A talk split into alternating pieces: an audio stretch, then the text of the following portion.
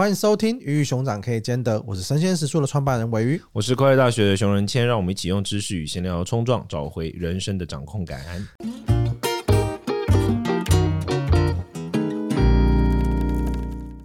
今天这一集呢，让我们来聊聊 Q&A。那我们有点久，有点久没有 Q&A 了，所以对，我们发现从上一次离上一次 Q&A 大概、就是、对，难怪我们发现那么少人来问我们问题，到现在已经隔了 something like 哦，从八月底是不是？那我们来，这个是 Y W 点 S W，想要听《流浪者之歌》的讨论。《流浪者之歌》你知道什么吗？就是 before 看到这个之前，你你听过这个东西吗？我刚刚我刚刚在跟同事聊的时候，我刚刚想说，哎，是不是这个是不是三毛的书？啊、哦，很像。然后他说是陈绮贞的歌，有一首歌也叫《流浪者之歌》。陈绮贞是 copy 吧？因为这个书很早了，《流浪者之歌》这本书非常久。我说不能说 copy，我只能说它是致敬，或是我们是致敬二创二创对二创对。现在老高也是在做二创。那《流浪者之歌》是一个，我来我来接了，它是一个德国的小说，然后它其实是在讲佛陀的故事，但它呃，他用一种非常好的方式去改写它。我我个人就是觉得说，嗯，你你知道，就是说，你如果去。像我，我觉得佛陀这个角色啊，对我们所有，不论是 OK，我们是我作为佛弟子嘛，或者说作为一个一般一般的 whatever，我觉得他最有趣的是，他跟我觉得他跟耶稣基督很不一样。哦，的点在于，几乎每个人在看待佛陀都会有自己对佛陀的解读跟理解。哦，我我举个最典型的例子来说，就比如说佛教的戒律里面有一些关于，呃，佛教戒里面有一些关于说。性别的一些规范，就是出家人啊，男生跟女生他有一些差异，那跟时代背景有关。讲白就是对男生比较，现代人会觉得对男生比较优渥，然后对女生比较苛刻的一些戒律内容。是，那像台湾有一个非常有名的法师，昭惠法师，就是之前那个同志议题的时候，帮同志辩护的那位昭惠法师。他其实，在同志议题之前，他更早就有名的事情就是他，呃，当时就强烈的认为佛教内部应该要废除这种戒律。要废除这种戒律，这种声音就是其实很很难想象，因为大家就会觉得说戒律是佛陀制定的，你废除个啥小这样类似这样。OK，可是他最有意思的就是说，因为我我本人也见过他几次，我我们也聚会啊，谈谈事情，有时候我会跟他请教一些东西。然后他他有跟我最后我印象很深刻，就有一次我们在玄奘大学在喝喝咖啡的时候，他就跟我说，他说就是他说人谦，我们每个人都会有自己想象中的佛陀。那我他说我想象中的佛陀不会是一个沙文主义的人，类似像这样。就是说他，他他这就是我觉得最有趣的佛教的特色，它就是我们所谓叫佛陀观，就是每个人看到的佛陀是不一样。我想象中的佛陀跟你想象中的佛陀可能是不一样的。我我们比如说，我可能觉得佛陀是一个，像我个人觉得佛陀是一个很会行销的人啊，我觉得佛陀是一个非常有幽默感的人。嗯，但有些人可能会觉得佛陀是一个非常细腻的人，对世界很多感知的人。那在这一系列认为佛陀是非常细腻，对世界有很多感知、有很多的爱的人里面。的这一些著作里面呢，《流浪者之歌》是特别有代表性的。OK，他其实不是完全照在写佛陀的故事本身，但他有一点改编，就是他写一个角色叫悉达多，就是佛陀的名字，然后重新编写了一个他去发现世界，然后如何爱上世界的故事。其实不有不是只有这一本，还有另外一本很有名的，就是今年今年今年过世的一个越南大师叫一行禅师。嗯，他写过一本著作叫做《故道白云》，也是在讲佛陀故事。嗯，他的。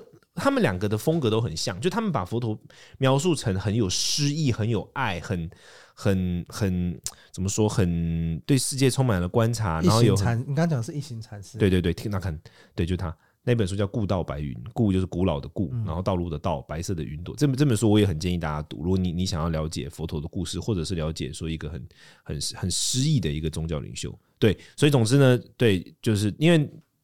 留留言者是说希望我们聊《流浪者之歌》，但是我我最后只能好像跟大家分享这样。对，昨天我同事才聊到异形禅师，哎，他们在、哦、他说他最近在看他的这些怎么专注啊，怎么连接。嗯嗯嗯，异形禅师是一个特别有诗意，这些，这些他是一个特别有诗意、特别艺术、特别有爱的一个人。对，他整个的他的 appearance 跟他的存在本身都是这种非常的这个好的风格，跟异形禅师过日常。昨天他才跟我们介绍，他觉得对他有一系列怎么爱、怎么吃、怎么做、怎么做，对，怎么对对对，就是如何保持着正念在生活中。他他我觉得是蛮蛮了不起的人物，因为他是在越南啊，越南是一个就说实在在佛教的发展中很边陲的地区。OK，就是说我们以佛教佛教发展，越南是很边陲。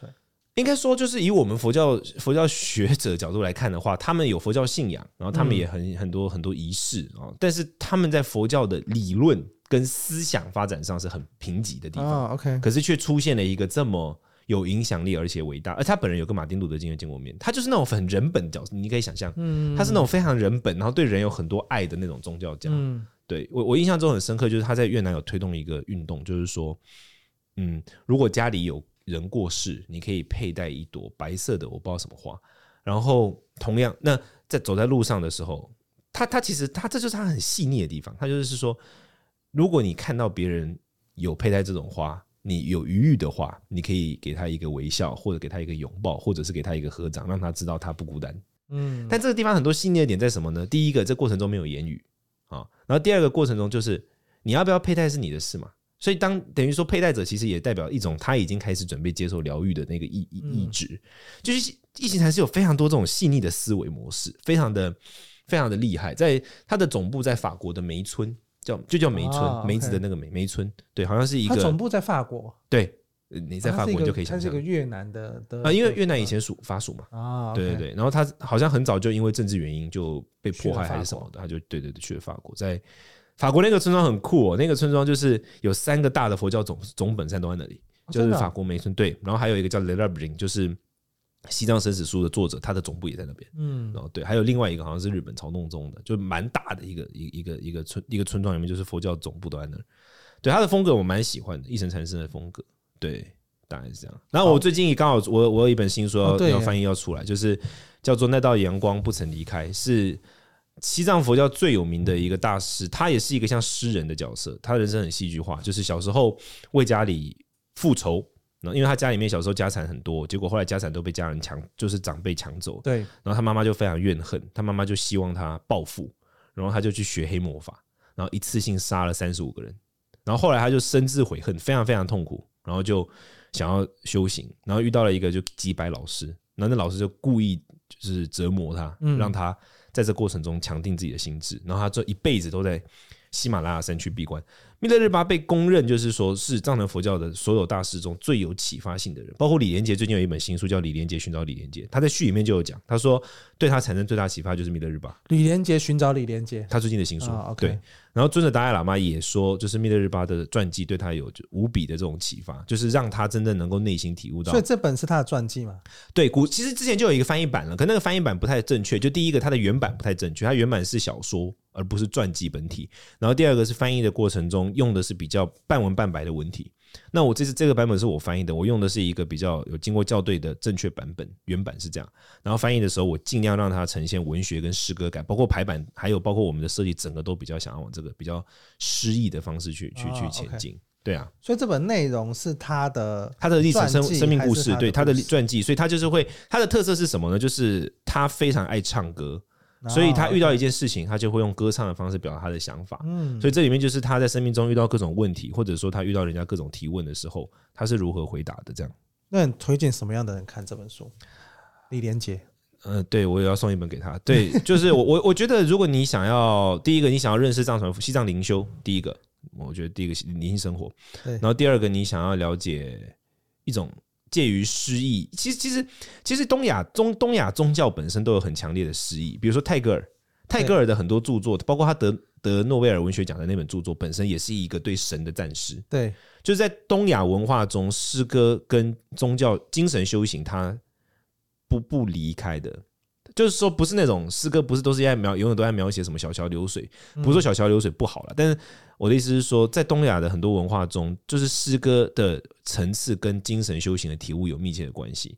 那如果你想要对这些东西有所认识的话，你也可以阅读这本著作。对对对，那之后我们会针对这些著作会有各种的读书会啊、座谈会啊。OK，对对对，大概是这样。好了，这一题 Q&A 我回答了。那我们来聊一下，我们最近在在在做什么好了。我最近就是出国出了三个礼拜，就对呀，哎，中间我们都哎，就发被大家发现我们这些都是预录的，没有，大家都一定觉得是预录，怎么可能是那个？你们还会期待我们是就是来及时回应吗？想太多，人生不要有不切实际的期待。那道 阳光不曾离开，怕我说他接个很顺，不曾离开。我我接下来我今天我今天接下来我接下来所说的所有话，我都用那道阳光不曾离开来做那个。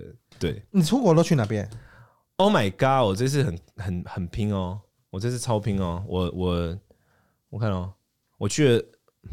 我去了六天的泰国，五天的印度，然后十一天的新加坡。Oh my god！我现在想起来都觉得好想吐。对对，就非常非常。为什么是这三个地方？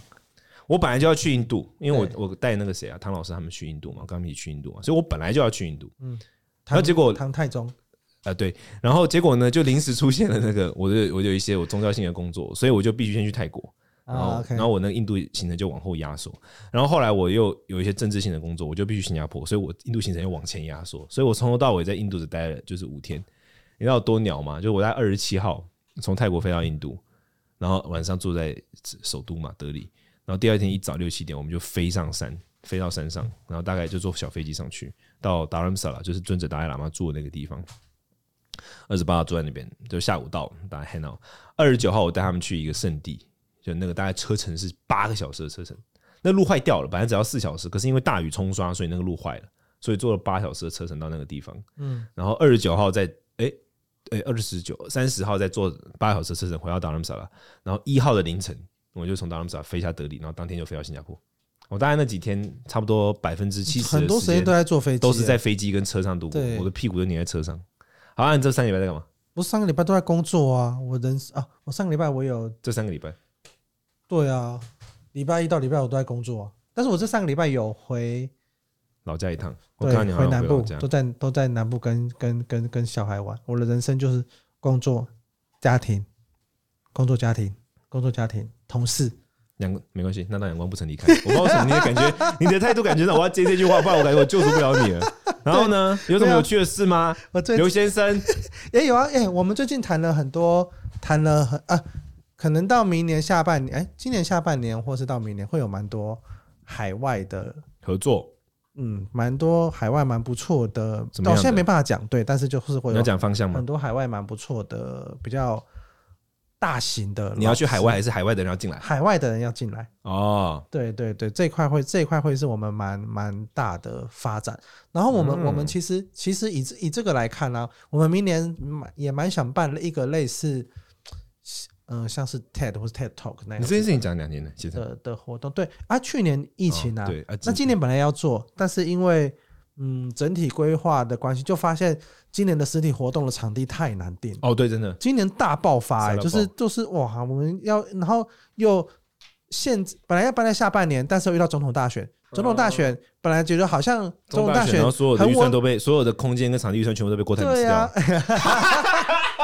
我跟你讲，真的，我超多行销，我超点行销圈，超多行销圈的朋友，大家都说，呃，不行，我们最近在忙，真的，对，大家都在说我们最近在忙郭董案子。OK，OK，Good，Good。那时候推进台湾经济，我觉得就是卡在卡在总统总统大学，所以我就想说，啊，那就可能等到明年农历年后，嗯，才会有，好像大家更又更恢复正常一点点。我感觉要四月，所以可能会差不多在三四月那边，第一季到第二季的中间，然后会做一个比较大型的。那你会邀请我去演讲吗？实体的演会会啊会啊会啊会啊！你说的，我们录音存证哦。到时候没 到时候没有的话，我就会买通你的同事，然后在那个活动，我们会有两个展区，一个比较大的展区跟一个，然后我就会在那个活动本身上面就会播这个音档出来，就很像那种人家求婚的时候突然被冲康一样。好，OK，好，我们来下一个，下一题是关于 Face，所有杀戮都是一样，从童宝剧，OK OK 好，对他就是讲那个没错没错节目八尺门的那个，大家应该都看了吧？对对，你说的对。好，下一题。干嘛啦？我们这个是同在等我。燕仔 Y E N 燕仔，他说有机会了解我们。我跟你讲，佛学与量子物理的关系吗？听完与谢伯让老师的节目后，想起之前听说过有些量子物理的理论可以证明佛学，不知道真的有关联吗？有机会了解佛学量子物理的关系吗？伯让老师很可爱耶，我后来加了伯让老师的 line，伯让老师的 line 叫做 Brown。非常可爱，但我不知道为什么他传一个讯息跟我说：“嗨，我是博浪。”然后我回说：“我是人谦。”然后我们就没有下文。我也不知道怎么会这样。呃，我觉得第一个啦，我作为佛学家哈，我们就是不是很 fucking care 量子物理学能不能够证明我们，因为我们觉得比我们比他们屌嘛。我们就觉得量子物理学或者是脑科学就是小 baby，他们现在才在才在发现这个事情哦。就是我们是抱持着一种我们是前辈先行者，然后说：“哦，你们现在才走到这个地步，我的心态在看待这第一件事了。”所以。我我觉得也没有什么谁证明谁的必要，老实说，就是我们也不会去。我我觉得有些佛学家会很想要用其他学科来证明自己是对的，其实是有点就是对有点我觉得有点佛学自卑倾向，就他不是对于自己的佛学没那么熟悉，这是第一件事。不过有一个有趣的东西我可以分享，就是量子纠缠，我不知道大家有有有没有听过？最近前阵子还没有拍到量子纠缠，你知道吗？就是一堆物理学家去跑去研究，然后他们就量子纠缠的意思就是说，两个量子之间。这本来是一个理论，然后后来被证明是事实。嗯、就提出的人是爱因斯坦，然后爱因斯坦后来他自己发现这件事，可是他觉得太不合理了，所以他反对。然后后来我忘记另外一个他的对呃他的晚辈的一个物理学家就就跟他说：“no no no，你你发现的是对的。”就是两个量子之间会有一种莫名的 connection，以至于一个量子转动的时候，另外一个量子就跟着转动。好，这就是所讲白，这就是所谓量子纠缠。那这是超越距离，对，不论它距距离多远，嗯，多久，对，都都都是都是这样的。就是呃，他们你只要动一个，另外一个就会动，就有点像这样子。然后最近有人拍到量子纠缠的的的照片，我不知道有没有看到那个那个新闻，那个就是拍出来是一个太极，嗯，就是那太极那个图哦，真的，啊，就他们两个是成那个角度的。我来看一下量子纠缠，你可以打量子纠缠，然后看你们关键字太极之类的。就而且那篇文的叫做“科学的尽头是玄学”。对对对，那个当然那应该是就 T 克邦的图，三天前的三天前的文是不是？对，就他就他现在他们现在有拍到，就真的他讲的就就是一个就是一个，而且是很工整的一个太极。这个对，出自于这项研究出自于加拿大渥太渥太华大学的研究人员跟罗马萨皮恩扎大学的一个合作，然后他们拍到。当然，我比较我的那个体悟比较钝啊，我我觉得他那个古老版本长得比较像寡杯的杯啦。哎，真的真的，我刚我刚刚心里也是想到寡杯。对，所以所以就量子纠缠是一个现在蛮蛮蛮蛮，我觉得蛮有趣的东西。就是说，因为它跟佛学的，我觉得跟佛学的理论有一个部分很像，就是所谓的因果，很很多人都。因果就是那种很多人都会觉得说，好像就是很很很反智啊。就比如说，哦，我这辈子做了什么，我下辈子就会如何，或者是我做了怎么样，然后就会影响到别人什么。就是我我觉得因果样量子纠缠蛮让我想到因果论的，就是说，呃，我们有时候我自己做了什么事情，我这会对比会对自己产生什么影响，或者说我。造了什么业？佛教会说，我造了什么业，然后在自己生命中产生什么影响的力量？我觉得它其实跟量子纠缠的原理蛮像的，嗯、就是量子纠缠其实，我觉得它的这个运作啊，就解释了某一种事物与事物之间互相牵隔，而且你看起来他们不论多远的距离或不论怎么样，感觉不论不会被时间跟空间所限制的这种互相影响的情况。嗯，对，我觉得这个跟佛教的因果论蛮相似的。对，这是我我我我对。这件事的一个一个想到这件事的时候，我下意识的想法，不然我也不爱。因为量子力学哈，另外一块就很有喜欢的是达赖喇嘛，嗯，那达赖喇嘛喜欢从什么角度来讲呢？就在解释说，你你知道，其实一个量子它里面的那个核其实很小嘛，外面的外面的空间很大，它里面的核很小，对。然后达赖喇嘛很喜欢从这个角度来解释佛教的空性理论，就是啊，OK，佛教有一个理论，就是说，当你去观察所有事物，你会发现最后你其实找不到那个事物在哪里。比如说，当我们观察 iPad。所谓的 iPad 其实是这个平板啊，但是这个平板是由边框，然后还有它的荧幕，还有各种组合而成。